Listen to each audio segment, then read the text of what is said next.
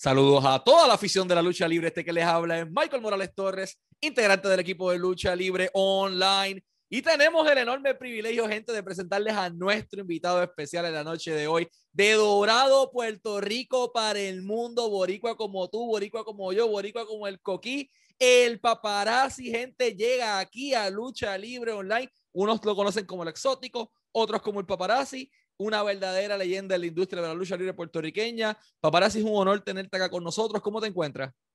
Ah, me encuentro muy bien, gracias a Dios. Como te dije ahorita, eh, me ha suministrado la segunda parte de la, de la vacuna de COVID-19 y estoy con una debilidad, estoy, estoy de camita, estoy, estoy desde el confort de mi cama, pero esto lo voy a hacer con cariño y amor para, para todo ese público que nos está viendo ahora mismo todos esos fanáticos de, toda la, de todas las generaciones. Un saludo bien caluroso a todos ellos, que ellos... Hoy, con mascarilla yo fui a Sam's Club y tenía la mascarilla hasta acá y alguien me dice, eh, la lucha libre, y yo, a rayo. todavía, aún con mascarilla, todavía me conocen, debe ser por, por, la, por la frente de pista aeropuerto. Pero bueno, no te preocupes, que yo también sufro, sufro, sufro de ese síntoma, pero ya está agravado con calvicie. ah, no, claro. Saludos a Javier, a Hugo, que sé que van a ver esta entrevista, a todos los fanáticos fieles y seguidores de esta plataforma Lucha Libre Online, que es un honor estar aquí. El honor es nuestro, paparazzi, y queremos comenzar la entrevista preguntándote cómo comienza tu pasión por la industria de la lucha libre, o sea, qué lucha o qué luchador o rivalidad te motivó lo suficiente como para decir, oye, yo quiero ser luchador? Wow, esto, va a ser eh, largo y tendido. Mira, eh, yo, siempre miraba los, los programas de lucha que eran en, antes era en el canal 11, en la, se llamaba la cadena Pérez Perry. Eh, ahí era que se daban la, ahí era que se daba el programa de Capital Sport Promotion. Y siempre yo miraba la, la riña de los Martel contra los Invaders. Esa era la, la, la, rivalidad más, más caliente que había. Y yo decía, wow, ¿sabes? Eh, Carlos Colón, eh, Abdullah de Bush, Eric de Red, que estoy hablando de los, luchadores viejos, viejos, pero ¿qué pasa? Eh, nosotros, la familia, nosotros teníamos una estación de servicio de gasolina y, y, era bien difícil mi papá llevarme a la lucha libre, pues un, sábado mi papá me lleva al Lubriel, él y yo solo, y era un torneo en pareja. Era un, torneo en pareja y ahí estaban los Bones, Eric, me recuerdo los Baker, Mongol, estaban eh, Daniel Pierre Martel. Yo recuerdo que quien, quienes ganaron fueron los Invaders. Fueron los Invaders. Yo sé que los Bones, Eric pasaron a la final, era, era David. Yo, yo me, nosotros nos fuimos a ringside yo recuerdo que llegamos un poco tarde y estaba una Miss Puerto Rico ahí. Eh, estaban haciéndole una presentación y demás. Y fue un big show, ¿sabes? Fue un big show. Y yo dije, wow, yo quiero, yo tenía nueve años, yo, yo quiero hacer esto. Eso fue en el 79, octubre del 79. Me gustaría. Pero ¿qué pasa? El, no, no había sitio donde practicar luchar y yo era muy niño a los 10 comienzo el taekwondo, a hacer karate, porque creía que era un paso, ¿verdad? Un paso adelante a, a ser luchador después, pero eh, el Chapo Rosario, el boxeador, era muy amigo de la familia y, y decido entrar al mundo del boxeo. Ahí yo, yo comencé a practicarla hasta que me convertí en un, lucha, un boxeador aficionado. Yo hice sobre 30 peleas aficionados y el boxeo era mi pasión, o sea, se convirtió en mi pasión. Yo estaba en gimnasio de Siaca, Lalo Medina, que eh, ahí tuvo varios campeones mundiales, Edwin Chapo Rosario, eh, Juan Nazario. Yo llegué a correr con Wilfredo Gómez Isla Verde, ¿sabes? Llegué a conocer los campeones mundiales de ese tiempo, Julián Solí, y estuve bien envuelto en el boxeo a nivel de que yo no veía la lucha libre. O sea, yo no veía ya los programas de, de Capitol, eh, de Capitol eh, y como te digo, solo miraba boxeo, las peleas de Sugar el Wilfredo Gómez, la lucha libre después de eso, yo ni veía hasta que en el 83, creo que fue diciembre 83, era Carlos Colón contra Flair por ese primer campeonato universal y, y fuimos. Un amigo me dijo, vamos, vamos para allá. Y yo dije, nada, vamos, vale 10 pesos, yo te pago la taquilla. Pues fui y la acompañé, Milton. Fuimos para allá, nos sentamos en el palco del Louvre porque no había ringside. Pues yo me acuerdo que yo vi a Ricky Steamboat luchando. Eh, eh, vino Ricky Steamboat, estaban los briscos. Vino Ricky Steamboat con Bob Sweetan eh, y, y yo digo, yo en el boxeo me estoy poniendo muy vago. Este, y estoy perdiendo muchas peleas últimamente. Muchas peleas robadas y muchas peleas que no entrenaba ya, ya no, ya no estaba entrenando. Contra, esto, esto sería chévere practicar lucha libre. Me gustaría. Ahí, ahí me dio una fiebre de verdad. Ahí yo comencé a comprar revistas de esas de Pro Wrestling Illustrated. Eh, ya en la antena parabólica se podía ver la lucha de los Bon Eric, los World Class. Y ahí yo vi a este tipo, Gino Hernández, que era un rudazo del cara. Ese tipo, Gino Hernández, Chris Adams, que ah, yo terminé luchando con mucha de esa gente, que yo vi de niño, vamos. Entonces, en el primer lugar que yo practiqué, el, había un luchador independiente que no recuerdo el nombre, en Vega Baja. Ah, entonces, el profe estaba, estaba ah, luchando como Angelo Rivera o creo que tenía un gimmick que se llamaba el Rocket, pero estaba practicando ese gimnasio. Cuando me dicen, yo, yo, yo estudiaba en Vega en el Colegio de Nuestra Señora del Rosario, y entonces me dijeron en ese gimnasio, la primera persona que yo hago conexión fue con Pulgarcito. Yo me encuentro Pulgarcito cuando, cuando vamos al gimnasio, Pulgarcito entra como, como novato a practicar también conmigo. Y era un ring 18 por 18, un ring grande, un tremendo ring. Y ahí pues estaba Chiqui y estaba Sabio. Sabio estaba empezando. Sabio luchaba independiente. No, Sabio trabajaba en la seguridad de Capitol. Sabio era de, de los verdes, de los guardias verdes. Ahí empezamos a practicar, coger caída y caída. Y la cosa era que yo e, e, era, era consistente. Todos los martes y jueves iba y, y comencé a ir al Golf Gym de, de Bayamón. Yo venía después del colegio, mi mamá me llevaba a Bayamón, a veces corría, corría hasta carro público.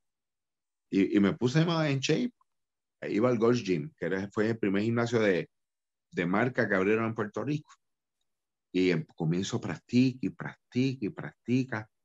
Ahí entra Víctor de Bodyguard a practicar con nosotros. O sea, de, de esos, del, grupo grande de luchadores. De, recuerdo que hasta Ricky Frontán iba ahí a practicar también de, vez en cuando, porque yo tenía Es super gladiador, sí, un saludo a ti, si, me estás viendo, ese es uno de mis hermanos, Pulgarcito, ese hermano, hermano incondicional, Chiqui venía de Texas.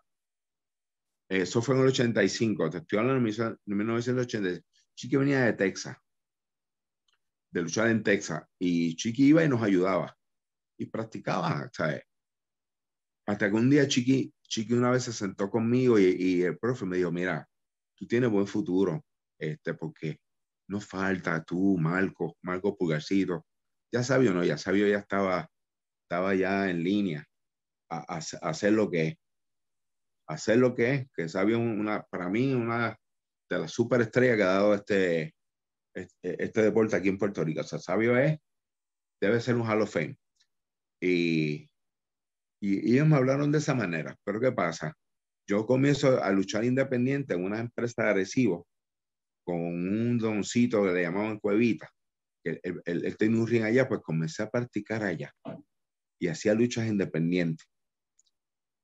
Allí te buscaba 10, 15 dólares si tenías suerte.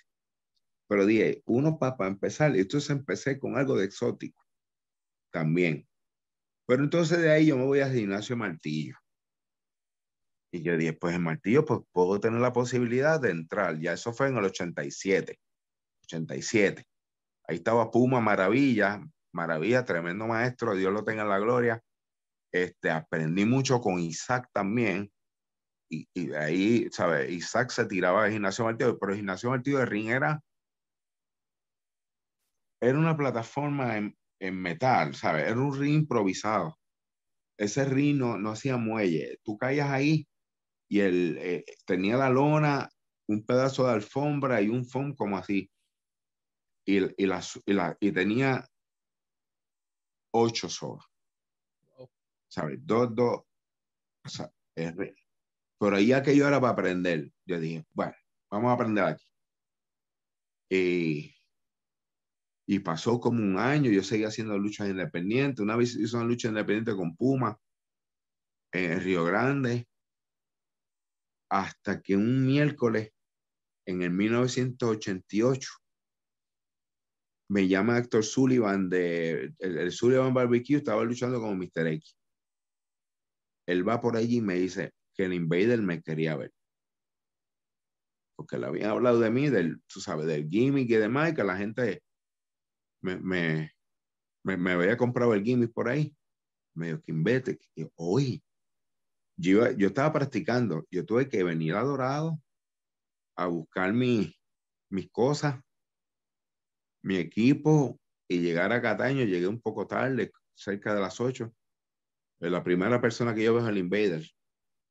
Me miro, me de abajo para arriba. Eh, yo tenía unos esponjelitos tipo John Lennon y me dice, vas conmigo. Yo era rayo con él. Voy con, con el Booker, tú sabes. Y él me hizo un tipo de tryout. Él, yo recuerdo que él me, me cantaba las llaves, a ver si yo las sabía en inglés. Y me dijo, muy bien. Después me puso con Castillo. Yo le di gracias a Castillo porque Castillo, Castillo me puso bien. Castillo me puso, me puso a trabajar. Y cuando yo bajé, Abdullah, Ah, me acuerdo que estaba Body Landeo, los John Blow, estaba todo el mundo ahí, todo el mundo me felicitó, good match, y, como yo salí Pinky, la gente empezó a gritarme, fue una cosa, y yo, yo empecé a, tú sabes, yo empecé a fastidiar con el público, tú me entiendes, a echarme el público en el bolsillo, y lo logré con el, con el Gimme Pinky, yo tenía unos pantalones fuchsia, y entonces el Invader me puso el exótico, yo no sabía ni qué nombre era, cuando yo vi la listita, decía el exótico. Pero al final, yo, yo, me estaba, yo me iba a cambiar porque aparentemente había terminado. El invader me había dicho ya, te quiero ver el otro miércoles. Perfecto, parece que caí bien. Me dice, no te, no te vista. Y llamó a Brody, a Bruce Brody. Oh, shit. Cuando yo veo a Brody que vino de mí. Eso fue en el 88, ¿verdad? Sí, eso fue justamente cuatro días antes del, del suceso. Ok fue, fue la, de la, la, después de esa lucha. las últimas tres luchas de Brody. Brody luchó jueves y viernes, luchó en Ponce. El viernes en el Pachín, en pareja. estaba Danny Spivey.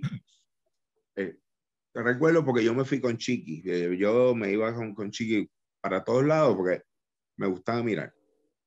Había una particularidad antes en, en Capitol. Era bien difícil, difícil por demás que, aun, que alguien que luchara en televisión lo pusieron jueves, viernes, sábado y domingo. Tú tenías que ganarte eso, eh, ¿sabes? Era un privilegio. Era un privilegio, aunque tú fueras un jover, porque la, la gente mira, oye la palabra jover y piensa que eres lo más, lo más bajo que hay. Pues a mí, yo, yo, yo tuve como un año luchando con Jovica. Así te lo digo un año luchando con Jovica y con Invader 3, con, ¿verdad? Abriendo, abriendo show. Y tuve el privilegio de ganarme el, puesto de luchar a mí como tres semanas después. Benny a Rosario, porque ellos te daban lo que se llama el Booking Sheet. El Booking Sheet era, era una, una página que decía los pueblos que te tocaban. Y cuando Isaac me da esto, me da, Isaac era bien estricto y saque, ¿verdad? De, que para descanse un gran amigo. Yo le pregunté, Isaac, ¿esto es, esto es cierto? Te lo estoy dando ahí, lee, tiene toda la semana. Yo, wow, en Guillermo Angulo, Carolina. brutal. Brutal. Está bueno eso. Entonces, después de lo de, lo, después, después de lo de Brody, la semana después, Carlos no sabía parece que había visto algo, pero cuando yo llegué no estaban listas. Y yo de, mire, Carlos, yo soy fulano y yo trabajé la semana pasada y, y José me había dicho que viniera. Entonces Carlos mira y dice, ah, pues ponlo con Ricky Santana, porque Ricky Santana llegaba, ¿sabes? En vez de salía, eh, Ricky Santana debutaba aquí. De North Carolina, de NWA, para acá venía. Esa fue su primera, de su primera lucha.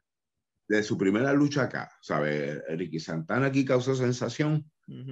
Cuando llegó, tú sabes, ella, él causó mucha sensación. Aquí fue, fue de verdad, fue, para, para ese tiempo hacía falta ese babyface aquí y llegó y me ayudó, tú sabes, me hizo lucir muy bien. Y ahí empezaron luchando un jueves y un viernes, porque casi siempre las luchas las abría el Assassin, que era Joe, You Can Joe, las abría a él, las abría a Mr. X, pero como quien dice, yo, yo desplacé a ese grupo eh, y, y un día me llama el Guillermo Angulo Mr. X, el sultán, José Luis Rivera. Estamos hablando. No, eh, no, no. Eh, Eso fue otra persona. El Mr. X de los, de los 80, que tenía un cuerpito, ese, ese, era Alex, Rodríguez, el príncipe. Ok. Ese era, ese era, ese era Alex Rodríguez. Ese era, otro. Em, eh, José Luis Rivera viene al panorama después de los 90 él estaba en WWE. El, el Mr. X que estamos hablando era, era Zulion. El, y entonces luché en pareja con Dan Crawford un sábado, teniendo dos meses en el negocio, contra Castillo y Miguel.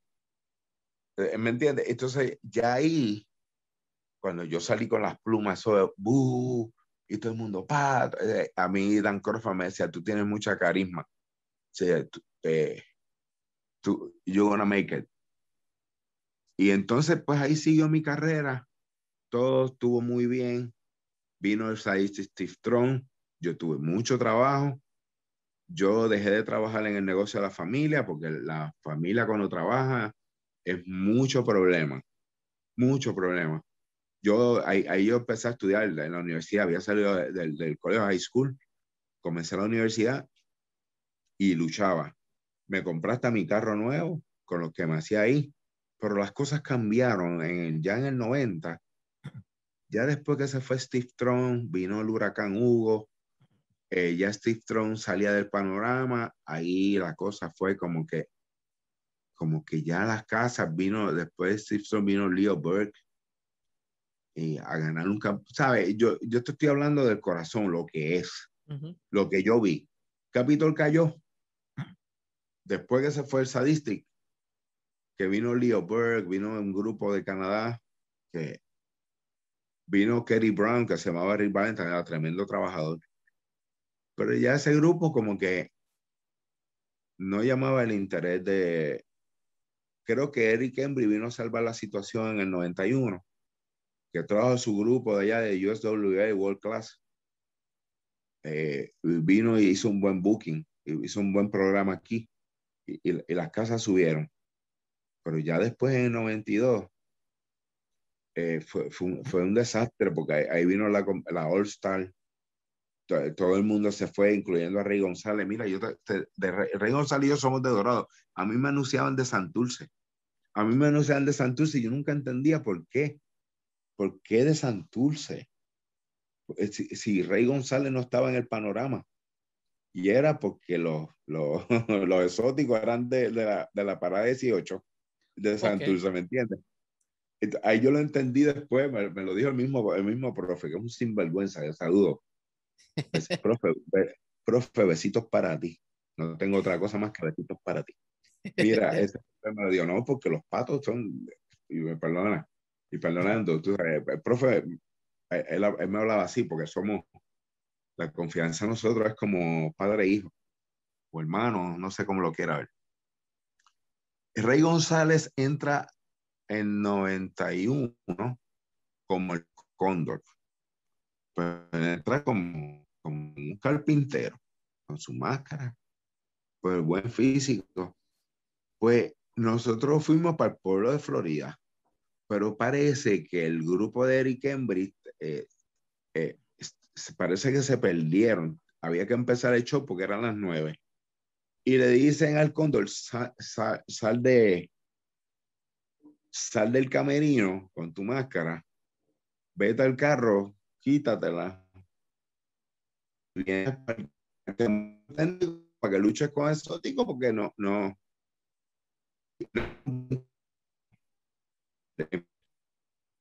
Un empate de 20 minutos. O sea que había lucha de empate. Y Ren González luz. Ni Ren González, Ren González, ya tú sabes, la, después de ese día, la historia de Rey González. Tú sabes, él, mismo lo dice, te la debo a ti, no, no, no me la debo a mí. Tú mismo hiciste el trabajo, tú mismo te ganaste el, el, el ¿verdad? Te ganaste la posición que, que, que tuviste. Y entonces yo me retiro me retiro un tiempo en el 94, 93 regreso. para mi primer aniversario fue en el 92. ¿Por qué ocurre ese retiro? Yo creo que era por la falta de dinero. La, falta de dinero ya. Y ahí yo me, había, me estaba graduando en la universidad, entré al, mundo de los seguros. Eh, yo luché en el 92, que tuve, que ahí fueron mis primeros ángulos eh, con Randy Rose contra Vikingo y Ciclón. Y ya, ya, en el, ya en el 89 ya, ya me estaban poniendo a ganar luchas contra el mismo Yovica, contra Maelo Vuelta. Ya en el 89, tú sabes, porque tú dices, contra, ¿cuándo voy a ganar una? O sea, ya pues, con Maelo Vuelta hicimos un programita eh, con Yovica que me, me da, para darme la mano, ponerme pushing over, tú sabes. En el 92 hago aniversario, me retiro un poco, regreso en el 93. Ya la cosa del 93 estaba, estaba caótica. Ahí fue que vino Dodge Mantel y se trajo a Doomsday, que, que mejor conocido como Kane, vino Eddie Gilbert. Ahí vinieron los Bruce Brothers, que eran los LOA. ¿Sabes? E, era un buen grupo y, y comenzamos a hacer dinero. Ahí cambiaron a la All Star, se rompe, ahí empezaron a regresar. Eh, ya Rey González vuelve, vuelve, eh, vuelve para el 93, regresa de la All-Star a, hacer, hacerle el ángulo con Ricky Santana. A Rey González lo, lo aceptan rápido porque lo que decía Carlos era que fue que como, como él era muy, muy jovencito, lo convencieron. Los demás no regresaron. Sabio TNT, no, Chiqui no, no, no, regresaron tan rápido.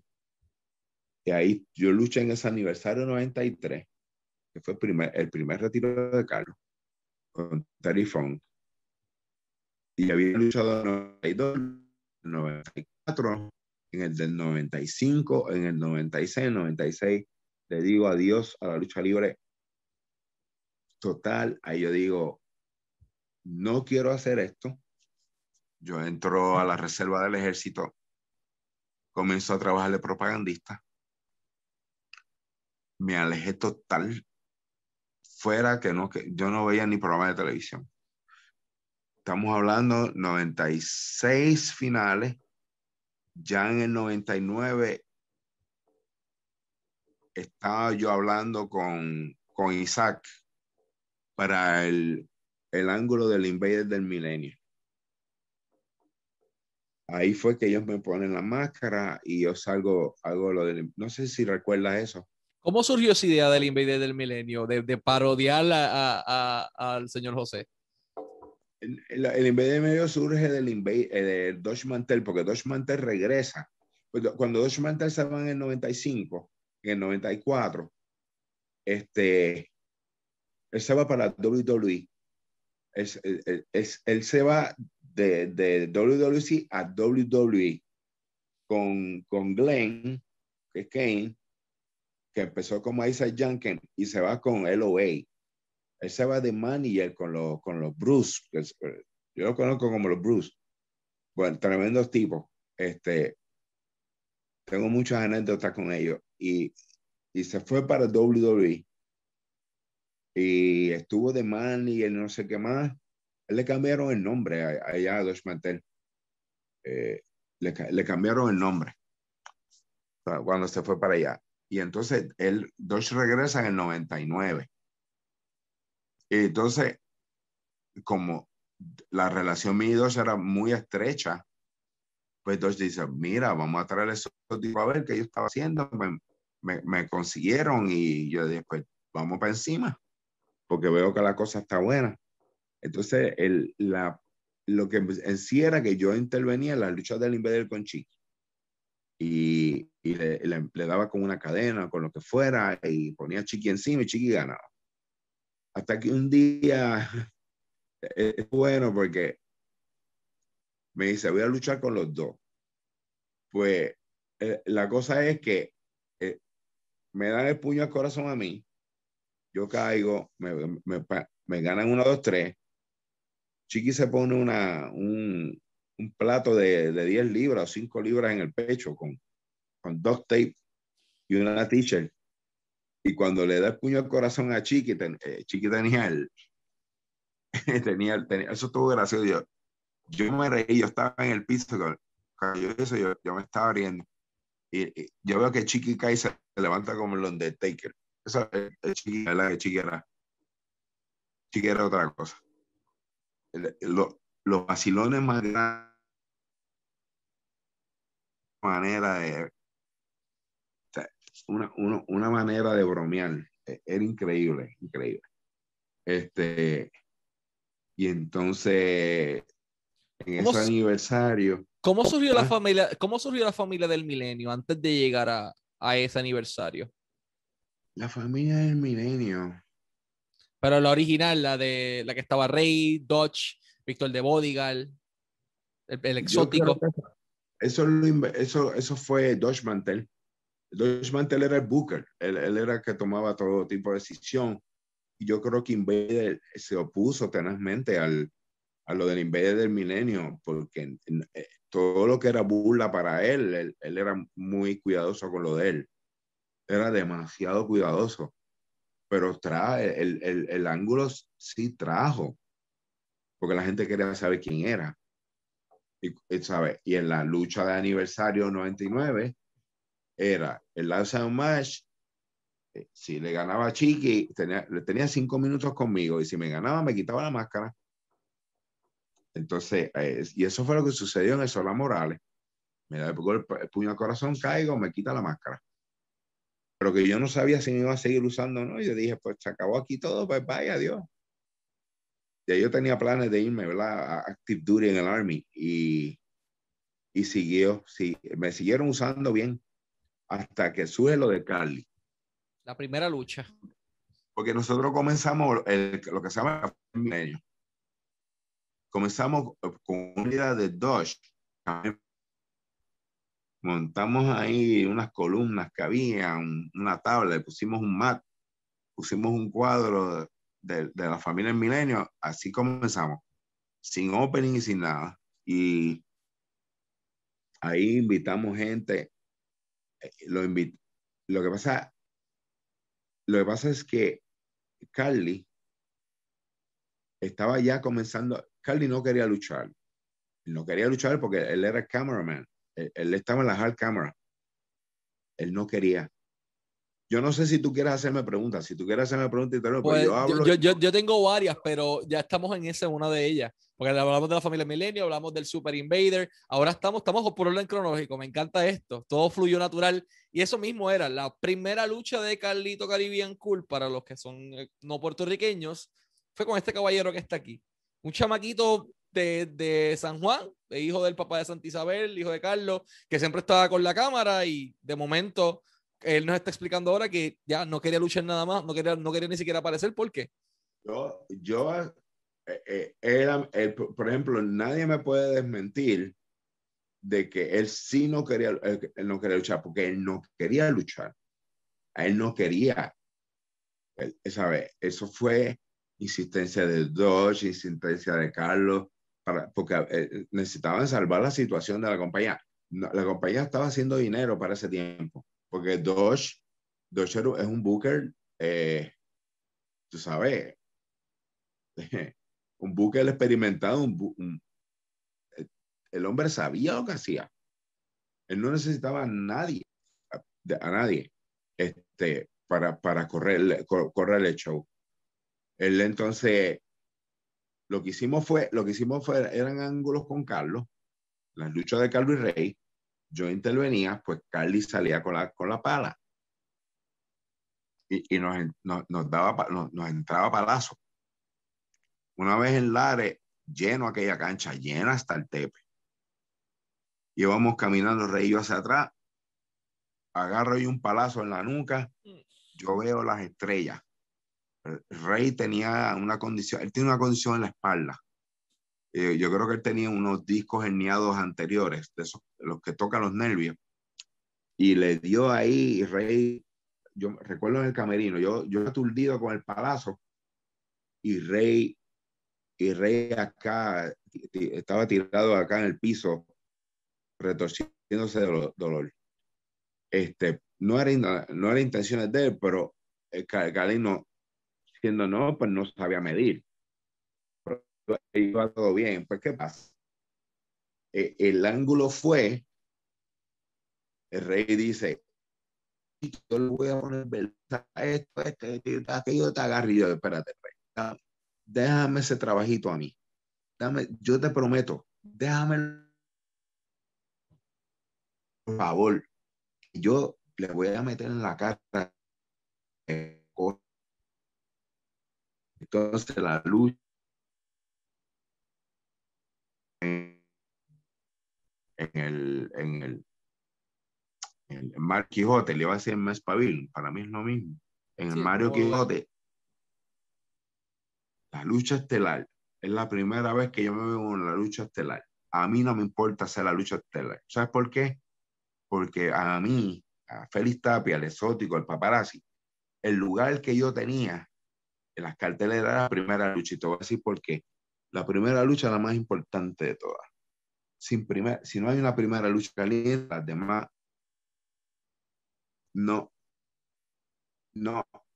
Muy difícil. Sí, porque es la que dicta el ritmo, es la que dicta el ritmo de la cartelera esa fue, a mí, a mí hay mucha gente que me critica, ay, que si no te usaron, claro que me usaron bien, por supuesto que me usaron bien, me, usaron súper bien porque e, ese es mi lugar. el luchador tiene que saber el lugar que le corresponde, porque la lucha libre es para hacer dinero, no, es para gloria, es para hacer dinero.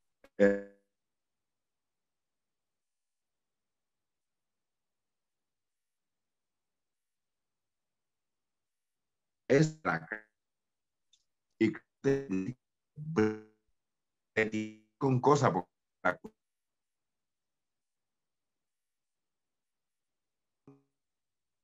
a la cancha. Yo le digo a Cali, Cali, por favor, camina hacia allá para que, para yo poder caminar para acá. Porque si Cali se va para allá, yo, yo tengo el camino libre. No me encuentro a los títeres en, en el medio, tú me entiendes.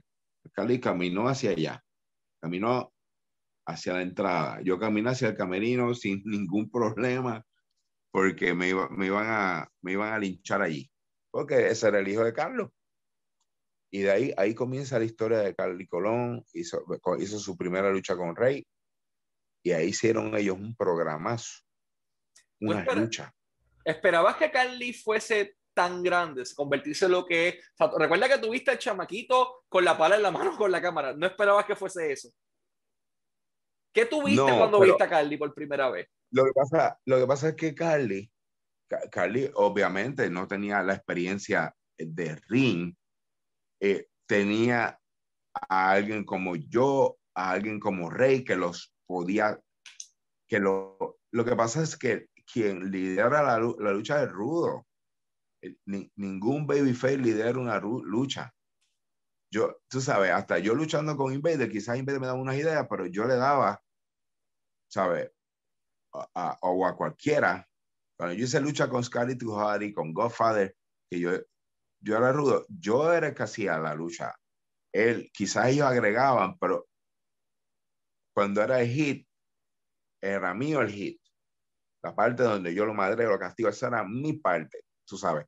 Lo, quizás los high spots, pues nos poníamos de acuerdo, mira, no puedo por esta condición que tengo de cuello, pues vamos a, está bien, vamos a, a modificarlo. Y, y, y, le rudo es el que lleva la lucha. pues Rey llevó, llevó muy bien a Carly, a, ¿sabes? Eh, a tal efecto que Carly aprendió en, ya en seis meses Carly era un pro, era un pro. Y empezaron a traerle a Juan Mangán, em, luchó hasta con Abdullah, que sí, May Rotunda, que sí, la, la de Mr. Perfect fueron unos clásicos. Ya se perfilaba como, como un gran ídolo, pero ahí viene la IWA. Ahí viene la IWA a probar su. A la IWA, pues venían gente como Bandera, Polo, pues muchachos que se veían bien. Yo decía, esta compañía es una más porque pues eh, eh, eh, es de mucho enlatado. WWF, vienen y se van. En fin. Pero la cosa estaba, ellos estaban, yo creo que para, para allá se había ido Ricky Santana, Fidel Sierra, se habían ido unos cuantos. Y ellos estaban luchando constantemente de miércoles a domingo. ¿Sabes? Como ellos iban a la par con, con, con WWC, pero con menos asistencia. Pero se veía bien, ¿sabes? Ellos traían a Takamichinoku, traían y se fue Víctor y Chiqui, fueron los primeros. Se fue Shane. Yo le pregunté a Shane, Shane, ¿tú te vas? Me dijo, no te puedo decir. Dime, brother, si tú te vas, me dijo, eh, no, vamos, no vamos a hablar de esto aquí. Yo respeté su posición. Y dije, wow. Empezaron a irse las, ya de WWC, empezaron a bajar las casas. Ya las historias estaban media. Dodge estaba ahí todavía, pero Dodge vuelve y se va. Mm. Invader coge el libro, ya esto yo lo veo como. Mm. Hasta que un día Sabio me llama. Yo lo llamo porque le dije el interés que yo tenía. Me gustaría irme para allá hacer la sección pero todavía, todavía, todavía. Hasta que un día me llama, nos reunimos allá en, en Los Pinos y, y, cuadramos. Cuadramos las garantías, el plan, los planes de hacer la sección y hasta parece que lo supieron. Eso, aquí todo se corre, las paredes hablan. Y fui, fui a Recibo a luchar con, con WWC. Invader hizo un mir y me votó frente a todo el mundo ahí frente a todo el mundo.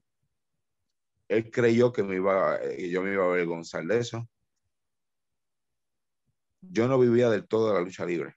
Este, él me votó, yo cogí mi bultito, le dije a Víctor Arroyo, tráeme lo que me deben, ellos nunca, nunca te pagan lo que te debían. De las tres semanas yo creo que me pagaron una y me voy tranquilo, con la frente aquí en alto. ahí comienza todo en la IWA. Nombre de la sección lo saqué de un beauty, de un, un conocido estilista ahí en Tobaja, se llama, le, le, decían la Becky. Él bailaba con el gran combo, se llamaba el tocotón de Becky, el beauty. La vieja mía de Tobaja, la vieja mía del, del pueblo de Tobaja se llamaba el tocotón. Yo dije, este es el nombre. Y a Sabio le gustó, pero el programa empezó sin opening. No tenía un opening. Entonces el Estefano, en una entrevista anterior, eh, yo iba a gimnasio de Isaac. Yo a gimnasio de Isaac por una vez a entrenar a Carly, ayudar a Carly y a Thunder y Liney.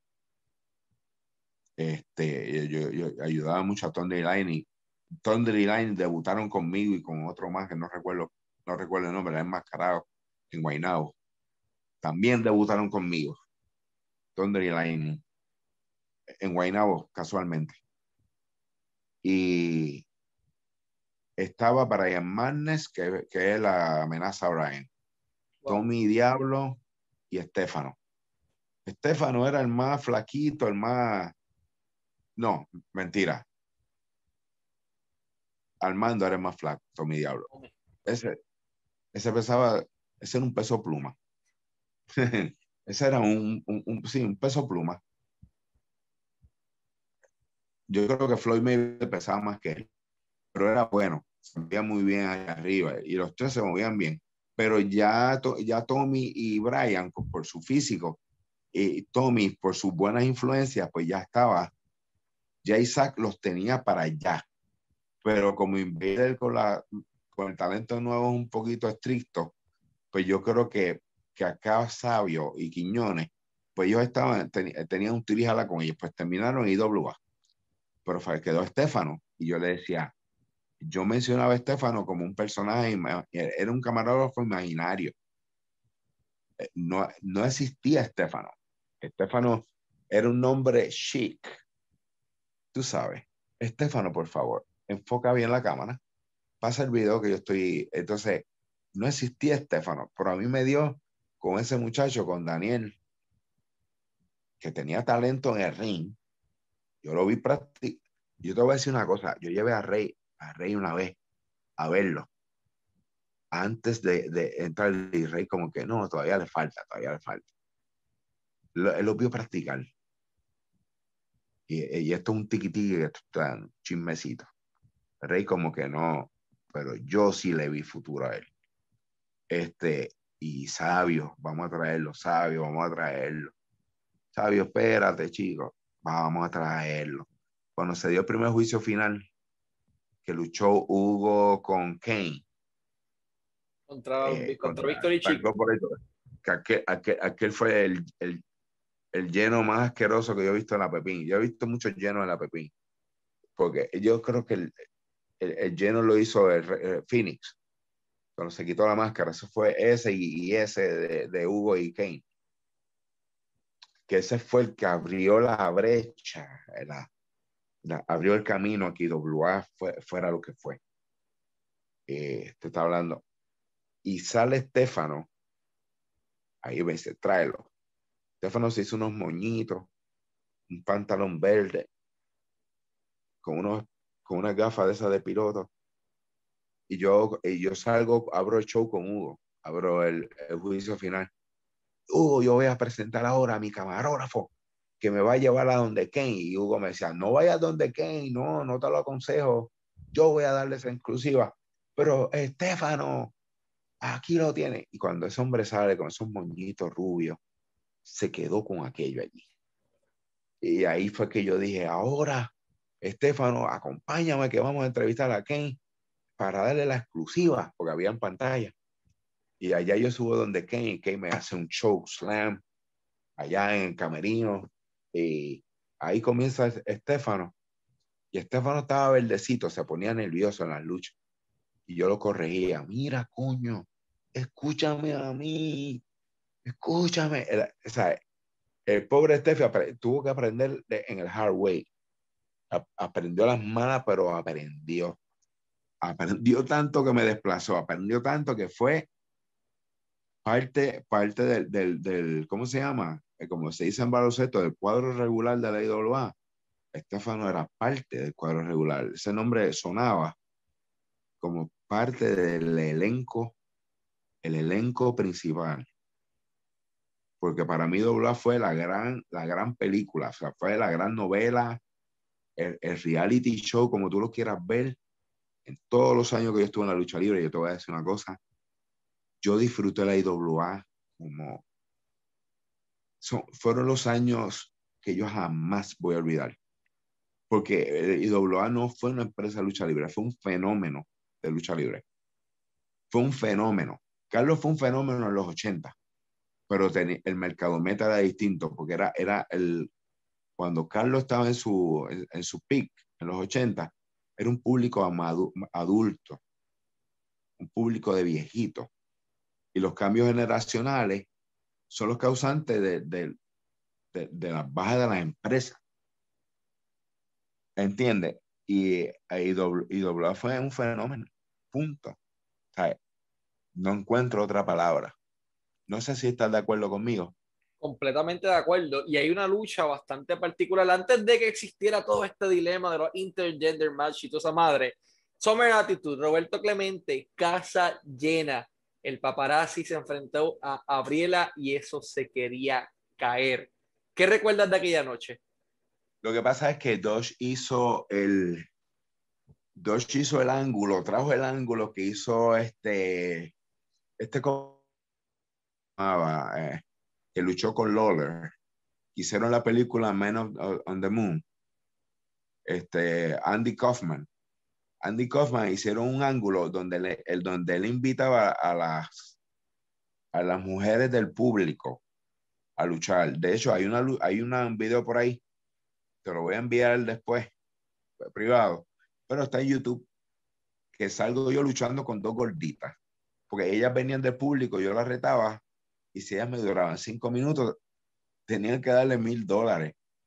Y, estuvimos así como un mes y medio. Ese era el trabajo más fácil del mundo porque me ponían alguien del público y yo cogía, la, hacía un shoot allí y, y, y Pelayo contaba unos tres y no duraba los cinco, no había que darle los, los, el dinero. los mil dólares. Hubo una, hubo una señora que era yudoka allá en Carolina. Ay, mi madre. Por poco me gana. La señora por poco me gana. A nivel de que la, ella, fueron dos, ella y la sobrina. La sobrina se trepó a la tercera cuerda y me hizo un body slam. Me hizo un, un ¿cómo se llama? Un, un, un flying. Voló de la tercera y yo, yo, la, yo la agarré y me, y me tiré y la gente hizo, ¡guau! Pero, eso, contar, pero eso, eso, eso, fue un shoot, eso no fue planificado entonces. No, la muchacha se subió y se tiró, se metió un, un fly, un body press. Y entonces, la semana después, dos semanas después ya estaban y dos, eh, creo que habían puesto a Rey González de presidente. Y de su manera sale, yo voy a ordenar otra lucha con estas dos contigo. Y todo el mundo, ¡guau! Entonces, el, la última, que es la que pusieron en YouTube hace poco, Gabriela sale.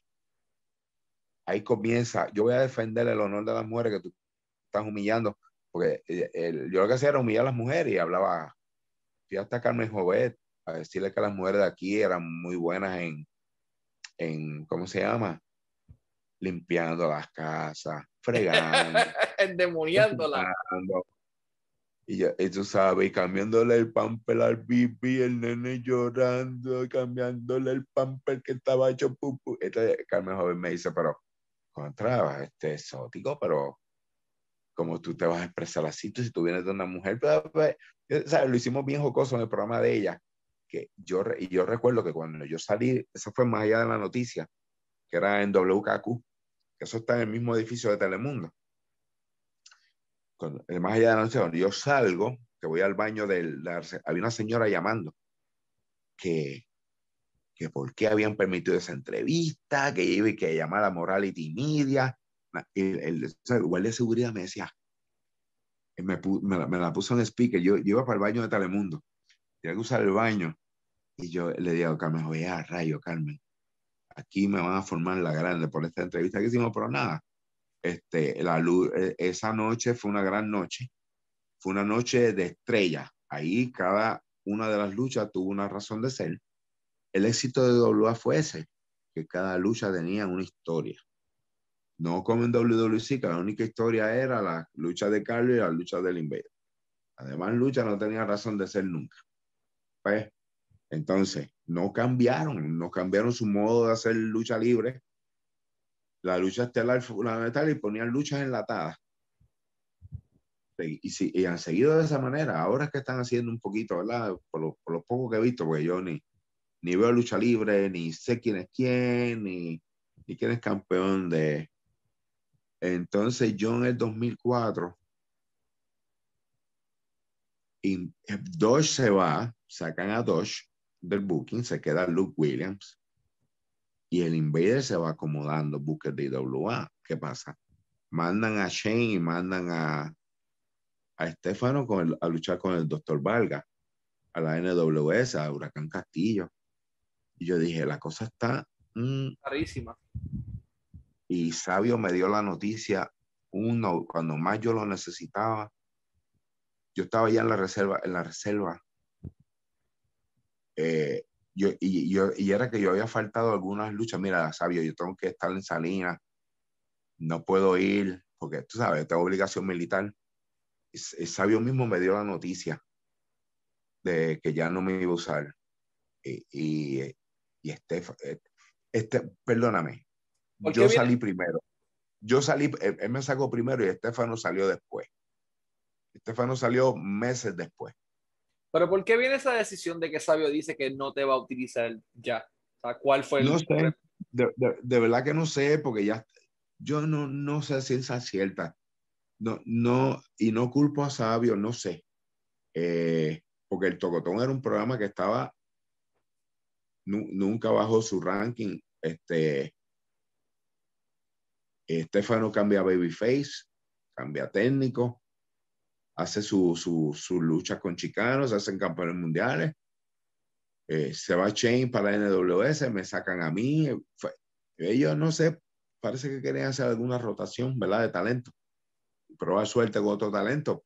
Pero yo lo tomé bien porque dije, me sorprendió, me enojé en un momento dado. O sea, yo recuerdo haberle dicho a Sabio, yo quisiera escribir el libro, pero de lo que, de lo que es la freaking lucha libre. Esas fueron mis palabras a él. Y, y él no, como que, que, como que enmudeció. De ahí fue que yo empecé a hacer los papeles, el papeleo para irme a Active Duty. Ahí fue que yo me fui a Active Duty, que es una cosa de la cual nunca me arrepiento. Y, y, y al tiempo, cuando yo vengo de, de, un training que tuve cuatro meses por allá en, en Fort Knox, Kentucky, yo veo que Estefano está allá en, en NWS. ¿Qué pasó aquí? Veo a Shane Castillo y veo un talento muy extraño acá en IWA. Que tenía un buen talento todavía, pero otra, gente pues que venían subiendo. No, no estaban malas las casas, pero ya parece que desde 2007 o 2006 ya eso iba. Pues eso fue después que Víctor murió. Cuando Víctor Quiñones muere, yo veo que la cosa va, va bajando, bajando, bajando. Hasta yo vuelvo en el, en el 2005, yo me mandan para Puerto Rico de reclutador. Entonces esa fue la suerte que yo tuve. Cuando me envían para acá, seguida me llamaron para hacer algo con Just Perfect. Pues Just Perfect tenía su sección ahí. Hicimos un ángulo que ah, no tuvo ni, no tuvo razón de ser, no. No, no resultó hice un par de luchas y, y dije adiós definitivo. Yo dije adiós definitivo, eh, para hacértelo el cuento largo corto. Luché en el décimo aniversario de WA en 2009, eso fue... Luchamos Estefano y yo con las Beautiful People, con las TNA Knockouts. Sí, claro. Angelina Love y Velvet Sky. Preciosa, tremendo luchón. Tremendo luchón con esas dos mujeres ellas quedaron impresionadas, ¿sabes? Pero no, no, era lo mismo, o sea, no, no, no había futuro, yo no. Cuando Estefano y yo hicimos una entrevista allá en la oficina de IWA, la desolación que había en esa oficina, el, el, la poca limpieza, el equipo el reguero que había allí, porque ya no estaba Orville, Collazo, ya no estaba. O sea que posterior a la muerte de Vitín, todo se afectó en IWA. Todo se afectó. Yo, cuando yo fui, pues la oficina de IWA era allí en, en Carolina, en la, en, la, en la Castellana Garden. Todavía tienen el building allí. Sí, está el building allí frente al gimnasio IWA. Yo paso por ahí, es un, es un trae nostalgia, mucha nostalgia. Y cuando nosotros fuimos a esa oficina, Estefano y yo nos miramos. Ahí estaba Miguel, no Miguel Pérez, era Miguel el fotógrafo de Sabio, el camarógrafo. No recuerdo el apellido de él. Era el que estaba haciendo. Él siempre ha sido muy fiel, muy fiel a Sabio. Y eh, eh, los shows que corre Sabio, él, es el que hace todo, lo, las cámaras, la edición ese 2009 estaba esa oficina. Miré hacia la oficina que era de Víctor Quiñones. El corazón se me partió. Yo, era, yo, era, yo estaba duro aquí. Yo tuve que pedir un permiso para, para hacer ese show. Y, ah, incluso luché en el 2008, perdóname, también. Salí en el aniversario de WWC, antes, antes de ese que fue en el Coliseo de Puerto Rico, en la primera lucha de Caribbean Cool contra Rey. Que solo llenaron el primer piso, ¿sabes? Eh, parece que ellos solamente compraron, tenían las cortinas, fue el primer piso nada más. Félix, la cámara, hay que, ahí estamos. Ahora sí. Correcto. Me, me dormí en las pajas. no te preocupes, después de estar vacunado cualquiera. Yo espero mañana no amanecer este, criquillado, como dicen por ahí. Eh, después de ahí, luché en WWE. pasaron muchos años, mi, hermano. Eh, e, era un proyecto que se veía muy bien. WWE, ahí se la tengo que dar a Moody y a Denis Rivera, que fueron los que, los que, el, eh, ¿cómo se llama? Fueron, fueron clave Ah, parte de lo que construyó el éxito de WWE. Exacto, eh, eh, se, perfilaba bien, pero los desacuerdos de, del presidente de Green con, con Moody, con, el, mundo entero. Moody era también medio explosivo, y cuando Moody se fue, mm, se quedó Denny, mm, se perfilaba que iba bien, pero porque esto es una cuestión de tener dinero para hacer lucha libre, hay que tener mucho dinero y hay que tener consistencia. O sea, el éxito de WWE fue que fueron consistentes, fueron constantes, no se detuvieron, tuvieron casas muy malas, muchas pérdidas de dinero, pero no, no pararon, no pararon, no pararon. Y las casas, las casas de WWE de momento se llenaron. Eso fue de un día para otro. La gente decidió, no, ya nos encerramos de esto, vámonos para acá y decidieron irse, decidieron irse dobló eso fue en un abrir y cerrar de Luchas que he hecho después de WWE, yo creo que fue la del eh, IWA, el comeback, eh, ¿cómo es la que se llamaba?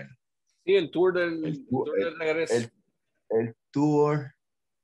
El tour que dejó mucho que desear sobre lo que pasó. Sí, el tour.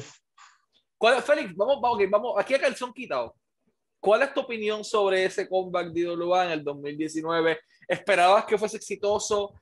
¿Esperabas lo que ocurrió? Eh, ¿Qué hubieses hecho diferente para que eso funcionara? Lo hubiese hecho una sola noche nada más. Muy bien. Lo hubiese hecho una, una, una sola noche. Porque ellos, ellos, ellos cogieron unas canchas como Quebradilla, que siempre fue un lugar malísimo, porque tú sabías los sitios, tú sabías los sitios que eran malísimos. Cuando te decían, vas para Guayanilla, por ejemplo, ya tú sabías que era malísimo, que, no, que lo que te iba a llegar a 200 personas. Este, Quebradillas, pues, Quebradillas, Manatí y Guaynabo. Yo pensé que la gente, que, la, que lo que se hizo iba a tocar los corazones de aquellos ex fanáticos de Ola. Pero ¿qué pasa? Esos fanáticos pues ya se casaron, ya muchos se han ido a Estados Unidos, quizás otros han muerto por distintas razones, eh, ¿sabe? Eh, eh, tenía, pensamos que íbamos a tocar ese, ese... La fibra. ¿Cómo se llama?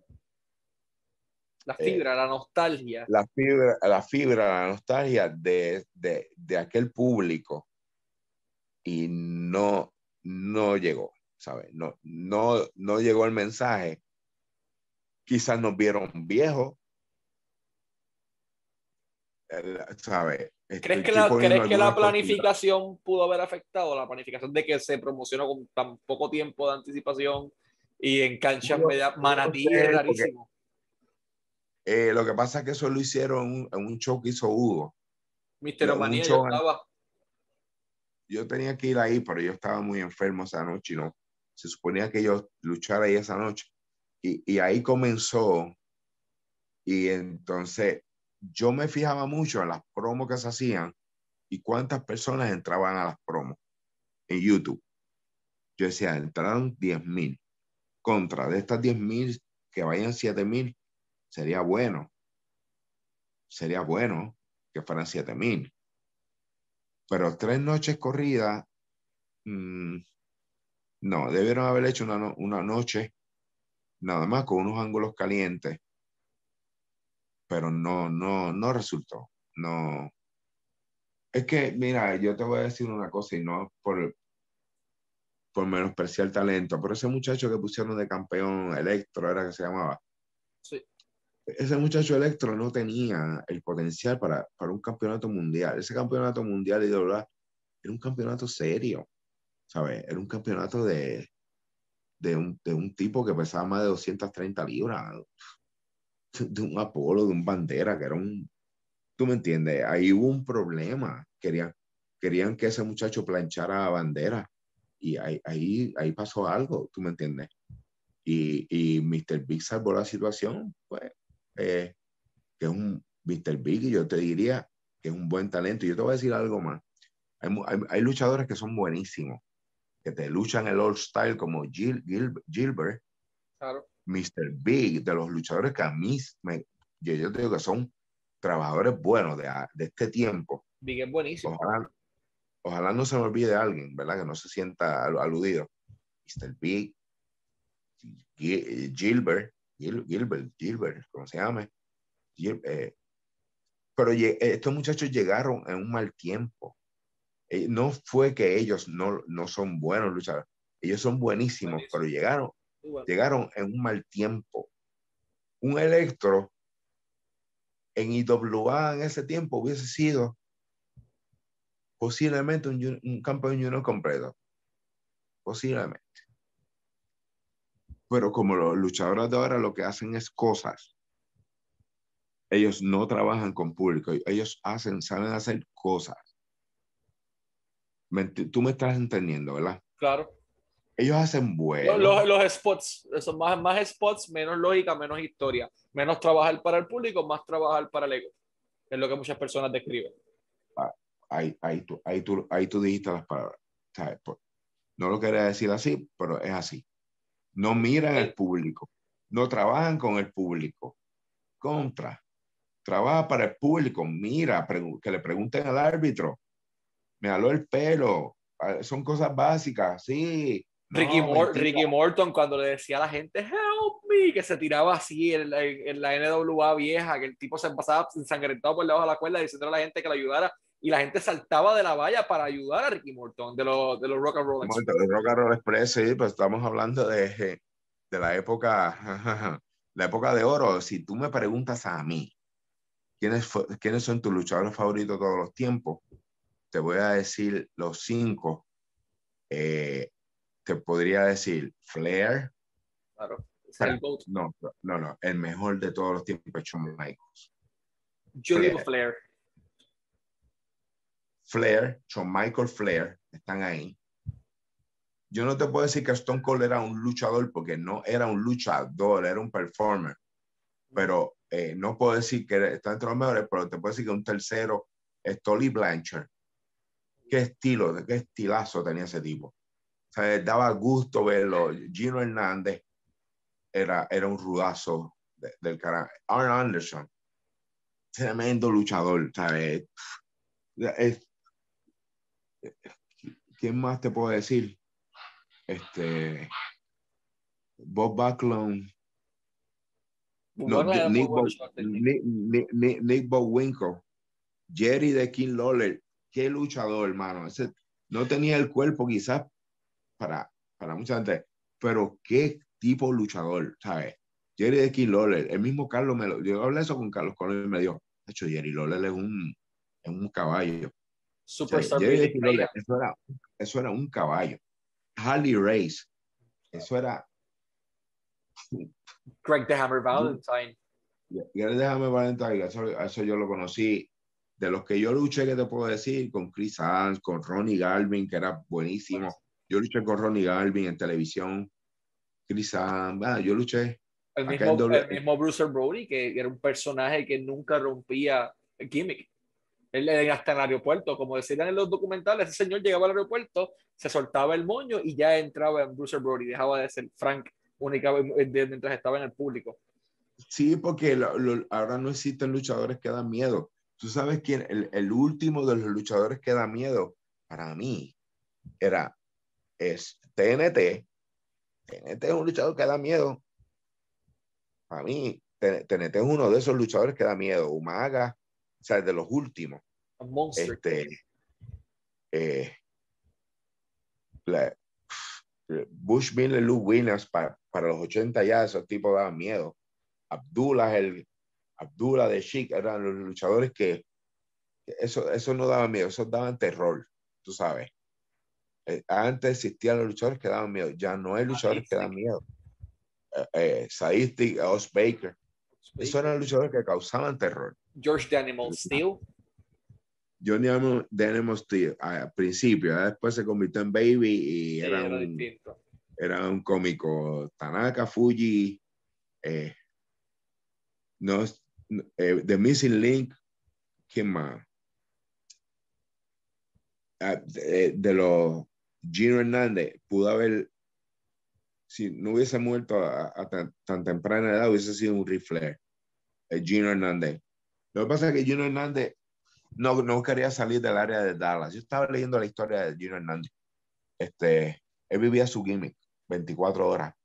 Su gimmick, su gimmick, él lo vivía 24 horas. De rico, de... Los Bonegri se perfilaban como iban a ser ídolos en toda la nación americana. Porque esa, esa empresa World Class era una empresa, este, como ella era un tipo good looking, eh, el, el, grueso del público eran mujeres, ¿sabes? Cada, territorio tenía Jerry Lawler en, lo suyo, Mid-South, que fue que le dieron la, gran oportunidad a Sabio. Mira, Atlantic, Florida, Georgia, eran, los territorios. WF era el, yo te diría que era para los latinos, tú sabes. Que ahí estaba ya Víctor Rivera, Pedro Morales. Como pues, ellos le dieron ese push a ellos porque ese, ese, esa esquina allá en, en el Northeast, eso era latino. San Martino, que era italiano. Era italiano, este, claro, tenían que atraer ese público. Antes de eso, Antonino Roca, don José Miguel Pérez Padre, cuando era la empresa oh. del abuelo de Vince. Sí, mano, pero yo te diría que Puerto Rico estaba, estaba posicionado como una de las primeras empresas del mundo sobre los territorios de Estados Unidos. Puerto Rico hacía más dinero que el mismo para mí. Para mí, que los mismos Boneri, que los mismos que Pacific Northwest, que Florida, Puerto Rico hacía mucho dinero y yo supe, yo supe de fuentes, ¿verdad? Este, de buenas fuentes que Carlos y yo vi que pagaban unos bonos espectaculares en los big a muchos luchadores, porque ellos, ellos, para, eso era para él un, ¿cómo se llama? Eh, eh, ponía a Carlos bien en el sentido, eh, todos los luchadores en toda la nación, en Puerto Rico, they pay good money, tú sabes. Y a Carlos, Carlos era bien orgulloso, era, era bien orgulloso. Le gustaba pagar bien, tener el luchador bien, que el luchador llegara bien vestido. Tú sabes, que el luchador llegara en su corbata, en su, con, con traje, esa era una, era una de las exigencias de, de, Cuando yo empecé en los 80, había que yo llegaba en manga larga, mis pantalones slacks, zapatos, nunca pantalones cortos, malones rotos, tú sabes. Pero la lucha libre antes era algo, un trabajo profesional, un trabajo, de, te veías ejecutivo. Y Carlos, tú lo veías llegando en Gabán, en, en, sus mejores corbatas. Y hasta el mismo Abdullah llegaba con gama y corbata. O lo, mínimo manga larga. Dándole un poquito adelante al tiempo y llegando a lo que te recuerdo que fue una de tus últimas luchas, eh, luchas en Manatí, está Triple W, el, proyecto que tenía Polo y el doctor, que pues, no fue exitoso por los motivos que sean. Eh, pero esa noche hubo una lucha que, mano, cautivó a la audiencia desde cero, rapidito. Y eso fue Santino Marella. Ah, Santino. Oh, sí. y el paparazzi. ¿Qué recuerdas de aquella noche en donde eh, Santino lo que hablaba eran maravillas de trabajar contigo? Este, yo, eh, no, sé si lo, lo, dijo en algún podcast o algo así. Me lo dijo backstage a mí en una entrevista para Lucha Libre Online, correcto. Ah, no lo escuché, pero yo lo único que sé es que Apolo, a mi gran amigo, que lo quiero a él y a Verónica con todo el alma, eh, Me dijo, yo quiero que tú hagas el show con Santino. Pues perfecto, vamos a hacer lo que nosotros sabemos. Y el final lo dio él, fue un palo, ¿sabes? Santino, pues, no me conocía, pero comenzamos a hablar y, y, sacamos el tema de eh, Rip Rogers, Hustler, Hustler Rip, Rogers, que estuvo aquí en WWC y militó aquí en el 89. Y fue Booker, ayudante de Booker con, con Invader. Y um, yo lo tengo en Facebook y una buena relación con él. Está viejito el hombre, pero está duro todavía. Se, yo tiene un físico del carajo. Y él entrenó a Santino. Pues él, él, él llama en Manatí, llama a Rip Rogers, le dice, mira, te manda saludo el exótico. Oh my God, empezamos a hablar y le dijo, mira, ese tipo de he's over. Tú sabes que él, él, habló, le dijo a Santino, él, está bien, tiene un, buen hit, ¿sabes? Es un trabajador bueno, puede estar tranquilo. Y hicimos la lucha, y la lucha fue un, una comidilla, tú sabes. Yo, yo vi, vi, sentado hasta Barrabás ahí en el ringside riéndose. Entonces Barrabás salió del camerino y se sentó a ver la lucha, pues, y le hicimos cortita y sabrosa. Y, le, eh, me dio lástima que ese proyecto no siguiera, pero eh, eh, fue muy rápido la planificación, pero es como todo, es que hay que tener mucho dinero, hay que tener un buen canal de televisión, traer buen talento. pues lamentable, pero fue pues una gran noche. No fue muy concurrida, la, la casa fue, no fue muy buena, no fue nada bueno, quiero decir, pero la pasamos muy bien. Pasamos muy bien. Ahí, ahí, ahí que yo dije de verdad, de verdad, de verdad. Yo tengo 51 años ya. Ya yo estoy, sorprendentemente, yo tengo cuatro hijos. Tengo dos grandes que son viven en Florida.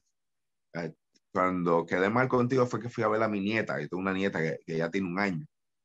Este, ya me he divorciado tres veces. Eh, ¿qué te puedo decir? Tengo dos hijos grandes, ya están en la Florida, están realizados ya, son unos profesionales. Eh, tengo uno de 13 que está conmigo aquí eh, y tengo otro de dos años. Estuve casado con una brasilera y tengo ese niño de dos años. O sea que ese niño de dos tiene una, una sobrina de, de, un año. Y, y, ahora mismo pues estoy, estoy, estoy divorciado. Eh, eh, tengo a mi hijo aquí, mi hijo de tres, que juega béisbol, y cuatro perros. Esos son mi vida ahora mismo, mis cuatro perros. Mis dos Staffordshire Bull Terrier y, y, los pastores holandeses. Perros que comen gente, son perros de ataque. Y eso, eso es mi vida. Y salí del ejército con 15 años de servicio activo, me fui en una ventana en una ventana que abrieron de 15 años y salí con mi, con mi buen retiro. Yo sufrí de un tromboembolismo en, en una pierna en el 2017 y el ejército me dice, mira, eh, te puedes retirar ahora porque no, y te vas con todos los beneficios. Yo tuve un tromboembolismo en un viaje, un viaje de Tailandia. Parece que cuando estás sentado en avión mucho, mucho tiempo. Te puede dar trombosis me dio una lo que se llama un deep vein trombosis, me dio una trombosis. El ejército, eh, hablan conmigo los médicos, me dicen, mira, tienes el tiempo para irte por, por aquí, pues te hacemos el Medical Evaluation Board y por ahí mismo te vas y me dieron, me dieron todos los beneficios y, y el retiro y estoy exótico paparazzi feliz tapia hasta pues disfrutando la vida, voy a hago coach de boxeo en gimnasio Toa Baja. Hemos visto en Facebook, estás activo. Estoy entrenando boxeadores, me encanta. Eh, este, tuve la oportunidad de ayudar a, a, Giovanni Lobito para su pelea con Bronner y para una pelea anterior que tuvo. Eh, a veces voy a entrenar a los muchachos de Rocky Martínez. Estoy más envuelto en el boxeo que en la lucha libre, porque es que yo amo el boxeo. Si tú me dices a mí, ¿qué, más, ¿qué te gusta más? Pues yo, el boxeo sería para mí número uno. Me gusta enseñar boxeo. No me gustaría enseñar lucha libre porque enseño lucha libre y en, y en cinco meses veo a estos muchachos por ahí luchando en empresas pequeñas y son campeones de la televisión en empresas que no tienen ni televisión. ¿Sabes? No puedo, no puedo con eso. Y me perdonan. Eh, yo sé que hay muchos muchachos que tienen, tienen sueños. O sea, que tienen sueños como Mark Davidson, que son muchachos buenos, Ángel Fashion. O sea, yo te, eh, esta muchacha Vanela, Vanela Vargas, creo que se llama. Este otro muchacho que estuvo en México, que, ay, se me olvidó el Daisy Navarro, Oti Fernández.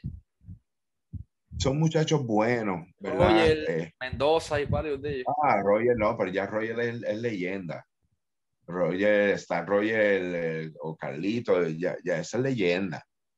¿Sabes? Ya una vez tú pasas un, eh, sin número de años, ya tú eres, Chicago es leyenda, ya. Eh, Estefano es leyenda. Ya estos muchachos son leyendas. Eh, y me, me da lástima con ellos porque ellos tienen el sueño y hacen lo mejor que pueden. Yo, por ejemplo, con Invader, a Invader, yo discrepo con él muchas cosas ¿verdad? No, no en cómo él, es como él trata a las personas, quizás, pero él tiene razón porque él cuidó mucho de su negocio. Él se cuidó él y cuidó, su, cuidó, cuidó el nombre del Invader y cuidó el negocio en un momento dado. Él me entiende, por eso las posiciones del Invader a veces son fuertes, este, pero, pero puedo entenderlo. La, mi relación con él no es, no es ni buena ni mala. Simplemente no es ninguna. Punto. No hay ninguna. Con Sabio es estrecha la relación. Cuando lo veo, lo, abrazo. Lo quiero un mundo. Sabio es parte de mi vida. Profe, Chiqui. Eh, el mismo Carlos, eh, que me lo encontré algunos, hace algunos tres años. Eh, lo, tengo mucho. Carlos, Carlos es un héroe. Carlos Colón es un héroe nacional. El, yo exijo respeto para él, fíjate, porque Carlos es un héroe nacional. Deberían exaltarlo a la Salón de la Fama del Deporte en Puerto Rico. Carlos Sabio debería ser exaltado al Salón de, WWE Hall of Fame, porque por la trayectoria que tiene, ¿sabes? Carly. Carly WWE a mí me impresionó muchísimo verlo sus entrevistas su gimmick, ¿sabes? Su, su pelo afro, ¿sabes? yo, no, yo no sé cómo Jim Ross atrevió a decir que era vago, pero él se la comió y él luchó con los mejores, con lo mejor de lo mejor, de lo mejor, de lo mejor. Bandera, eh, Bandera y Apolo, que surgieron de la nada, que hicieron su nombre, que llenaron estadios, viniendo de la nada le, le, tomó de tres a cuatro años en llegar a ser lo que son por el trabajo, por la consistencia, comieron gimnasio, eh, lucieron bien eh, y se convirtieron en unos ídolos. se convirtieron en ídolos. Claro, tenían el backup de Rey González. Tengo que pausar, ¿verdad? Porque no me has hecho preguntas. He seguido hablando, hablando, hablando, hablando como una cotorra. No, está excelente la conversación, pero quiero ir antes de irnos. En vez de una última pregunta, quiero hacer un ping-pong. Darte varios nombres y que tú me digas la primera palabra o el primer pensamiento que te venga a la mente sobre esas personas. Échalo para acá. Joaquín Padín, hijo. Tengo el orgullo, no lo puedo decir con una palabra, tengo el orgullo de que narró mis luchas. Decía, el exótico. Ahí está el exótico. Estefano. Lo amo. Estefano, mi gran creación, mi hijo. Lo quiero, te quiero como si tuviese parido, como si tuviese tenido aquí en mis entrañas, en mi barriguita. Rey González Sr. Ah, Rey González Sr., ese, ese es mi hermanazo. Ese es mi hermano putativo. Tengo historias con él que no puedo contar mucho sobre. sobre amores, ¿sabes? Ay, ay, ay. Mi hermano, es mi hermano. El profe. Mi maestro. Abdullah the Butcher. Un fue un gran mentor. en un momento dado. Miguel Pérez Jr. Miguelito. Miguelito, un gran trabajador, ¿qué más te puedo decir? Gran amigo, eh, admirable, gran trabajador. Joe Don Smith. Es un charlatán, payaso, te quiero un montón. Tuvimos un ángulo que nos quedamos con todo también. Just Perfect. Saludos, mi hermano. Dios te bendiga. Tremendo. Eric Alexander.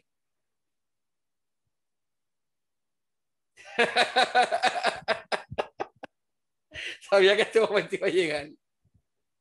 Eh, próximo. eh, Huracán Castillo Jr.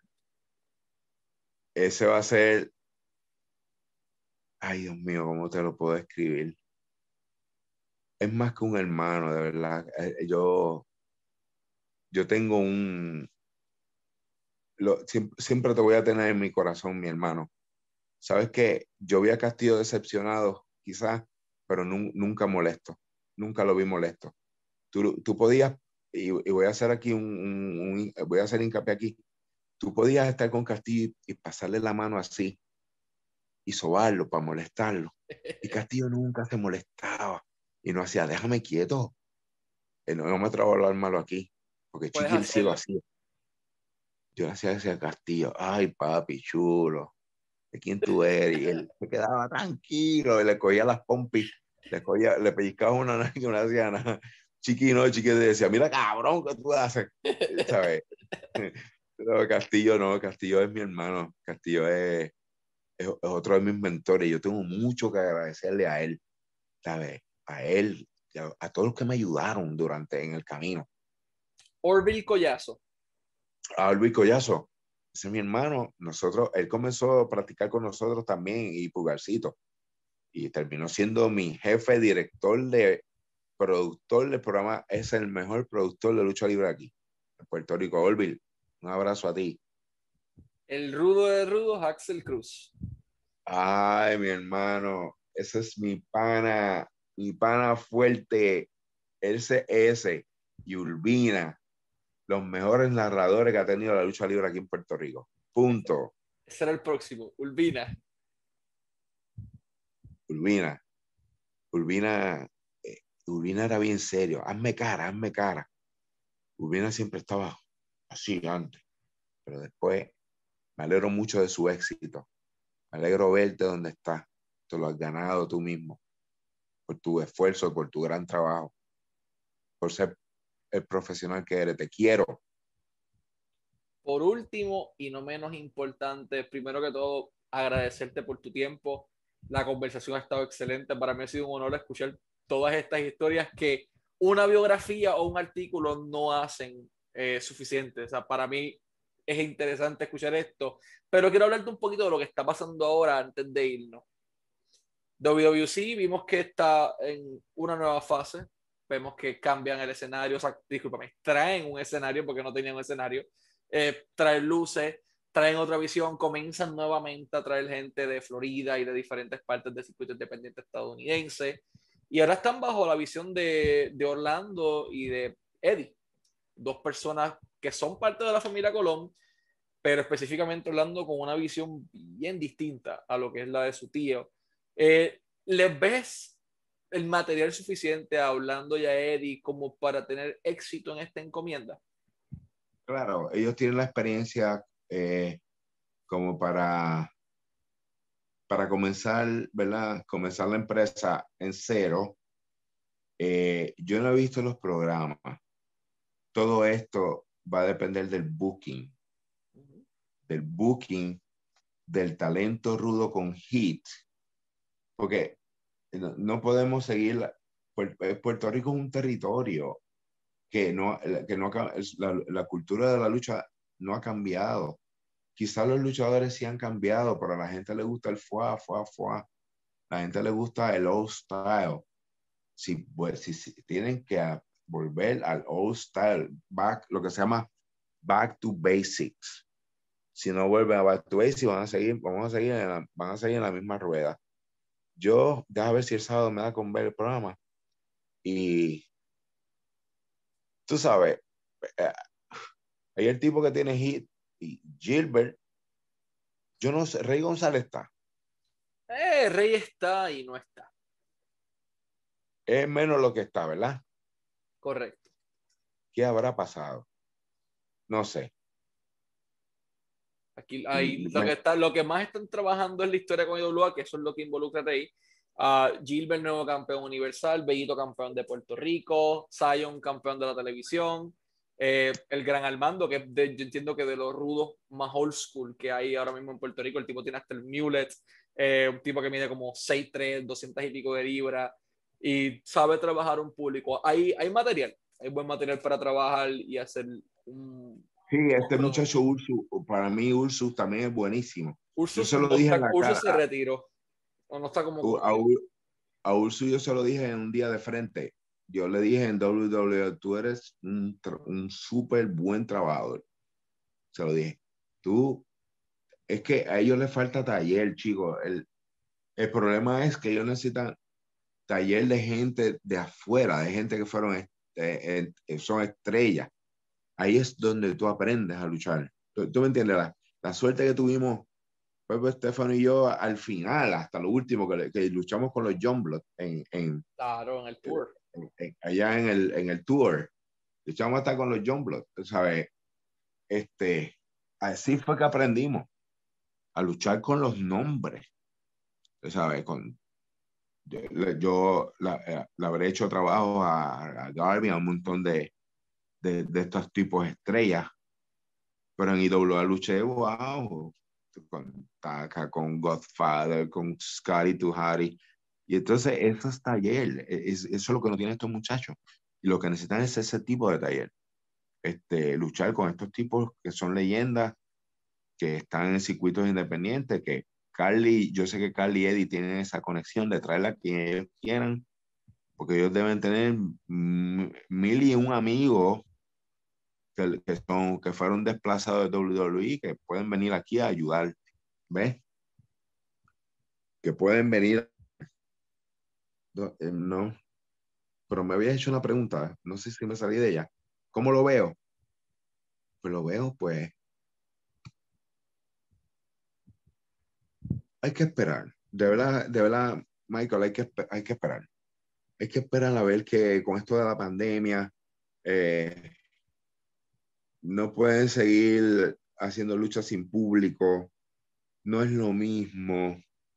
No hay el fuá fuá, el, tú me entiendes. El, el proyecto se ve muy bien, se ve todo estructurado, pero hay que esperar, hay que esperar a, a ver cómo se va desarrollando la cosa cuando empiece atraer público. A ver, eso, eso lo pueden ver en los ratings de televisión. Claro, yo no sé cómo están los ratings de ellos, si están, porque ese, ese programa está todavía ahí por... Tradición. Pues, yo creo que por una tradición del de, programa, pues, de, de, la programación de Guapa, de, Canal 4. Este, por tradición, porque un sábado ¿Qué van a poner? Tele, tele, teleshop. No van a poner teleshop, pues lucha libre es una tradición. Este, hay que esperar. No, no, yo no me atrevo a darte un pronóstico. Lo que se ve, se ve bien. Los trabajadores que están, pues, se mueven muy bien, trabajan muy bien. Este, el Wizard tiene su, su parte. Eh, es un tipo que cae mal. Pero necesita ¿Ah? Hace excelente trabajo. Oh, sí, Wizard sí, Wizard, Wizard es, eh, cae mal, es, es como, eh, ¿cómo se llama? Ácido, antipático. Eh, pero él solo no lo puede hacer, ¿me entiendes? Y, Gilbert, Gilbert cambió su modo de hacer entrevista. Gilbert antes, ahora lo cogió bien serio, puso bien serio. Yo le di muchos consejos a Gilbert, me sentaba con él. Gilbert, yo creo que podemos modificar. Nosotros nos íbamos a fumar cigarros antes. Y Gilbert, podemos cambiar esto. Yo creo que puede ser un poquito más, más serio, no, no, tan, no, no, no tan bufón. Te quedaría bien serio y lo está haciendo muy bien. Este, y tiene el físico hay que trabajar con lo que hay, con, con lo que tenemos. Punto. Hay que trabajar con eso y, y yo le deseo el, mayor de los éxitos a, a, a Eddie, a, Orlando, a Carly, que yo sé que ellos quieren llevar la lucha libre al sitial que, que estuvo en el pasado. Esperamos que de verdad si puedan hacerlo. Eh, yo por mi parte sería todo acá en Lucha Libre Online. Eh, un verdadero honor, paparazzi, tenerte aquí. Gracias por compartir tus historias de vida, tu sabiduría y un poco de tu percepción sobre la industria de la lucha libre, como es, sin tapujos, sin ninguna censura. Lo valoramos enormemente. Muchas gracias por tu tiempo y siempre deseándote el mayor de los éxitos. A ustedes también. Eh, su página eh, es la primera que veo. Veo la de ustedes y la de Anthony, que son mis páginas gracias. favoritas. El, bueno, la plataforma de ustedes ya ya está hecha, ya, ya tiene sus su followers a nivel mundial y los felicito a ustedes también por, por, por, traer la información exacta y saludos a todos los fanáticos y a todos los que están viendo esto, que sigan respaldando estas plataformas, que son los que traen el, la noticia al caliente, la noticia real. Y, y gracias Michael por esta oportunidad y perdona que te haya hecho quedar mal, pero era que estaba con mi nieta y, y tuve que manejar un día de Miami Orlando y, y, estuve muerto de cansado. Ahora mismo, me, por fin me levanté de la cama a tomarme algo porque espero mañana amanecer mejor. Vacúnense, mi consejo. Esperamos que así sea. Muchísimas gracias por tu tiempo. Este ha sido Michael Morales Torres y el paparazzi para Lucha Libre Online, la marca número uno de Pro Wrestling y Combat Sports en español.